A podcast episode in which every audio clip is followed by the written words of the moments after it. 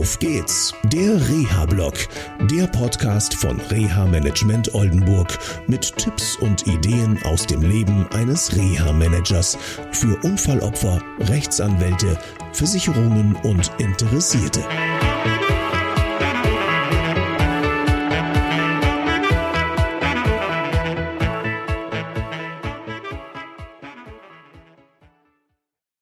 Ja, schön, dass ihr wieder dabei seid und ähm, heute geht es um ein spannendes Thema.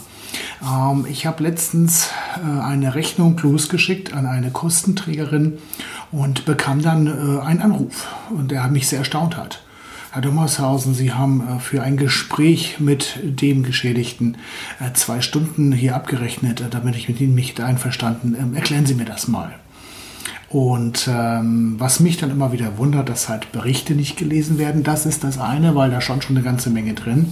Und das zweite ist als Reha-Managerin und Reha-Manager äh, ist eines mit der wichtigsten Aufgaben halt letztendlich zuhören. Das ist eines mit der wichtigsten ähm, Aufgaben, die wir haben. Und äh, manchmal habe ich auch den Eindruck, dass zu wenig zugehört wird. Insbesondere von Anwältinnen und Anwälten, ähm, weil in den Erstgesprächen und Folgegesprächen mit meinen Klientinnen und Klienten kriege ich immer wieder mit, mein Anwalt hat mich eben nicht gefragt, wo ich das und das Problem habe. Er hat mich nicht gefragt, wie es mir gesundheitlich geht oder er hat nicht nachgefragt.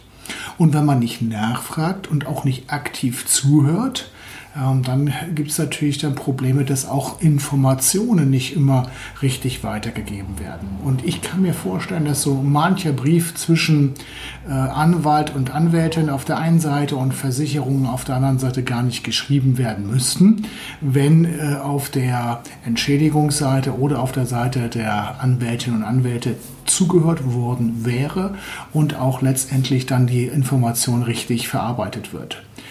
Bei mir ist aktives Zuhören und da gibt es ein schönes Buch von Herrn Bay, das heißt ähm, ge erfolgreiche Gespräche durch aktives Zuhören. Das musste ich mir eben nochmal ablesen. Ähm, aber ein tolles Buch mit vielen Beispielen und auch mit vielen Übungen. Äh, wer Interesse hat und ähm, ich verlinke das auch in den Show Notes. Ähm, naja, auf jeden Fall mit diesem Buch kann man unheimlich viel erreichen. Bei mir gehört Zuhören und teilweise auch stundenlanges Zuhören einfach zum Geschäft. Auch weil mancher Hausarzt oder Hausärzte Ärztin sagen, ja, gehen Sie mal zum Psychologen und er wird Ihnen schon helfen und ich schreibe Ihnen eine Überweisung. Und Psychotherapie ist nicht immer die richtige Wahl, sondern viele Menschen haben, die betroffen sind und auch die Angehörigen, viele Ressourcen, die sie selber wecken können und durch ein längeres Gespräch mit viel Zuhören und einfachen Fragen stellen, kann man schon einiges neu verändern. So, das war's von mir. Ähm, ich wünsche euch noch eine schöne Zeit. Bleibt gesund, bis zur nächsten Sendung vom Auf geht's der Reha-Blog. Bis dann. Tschüss.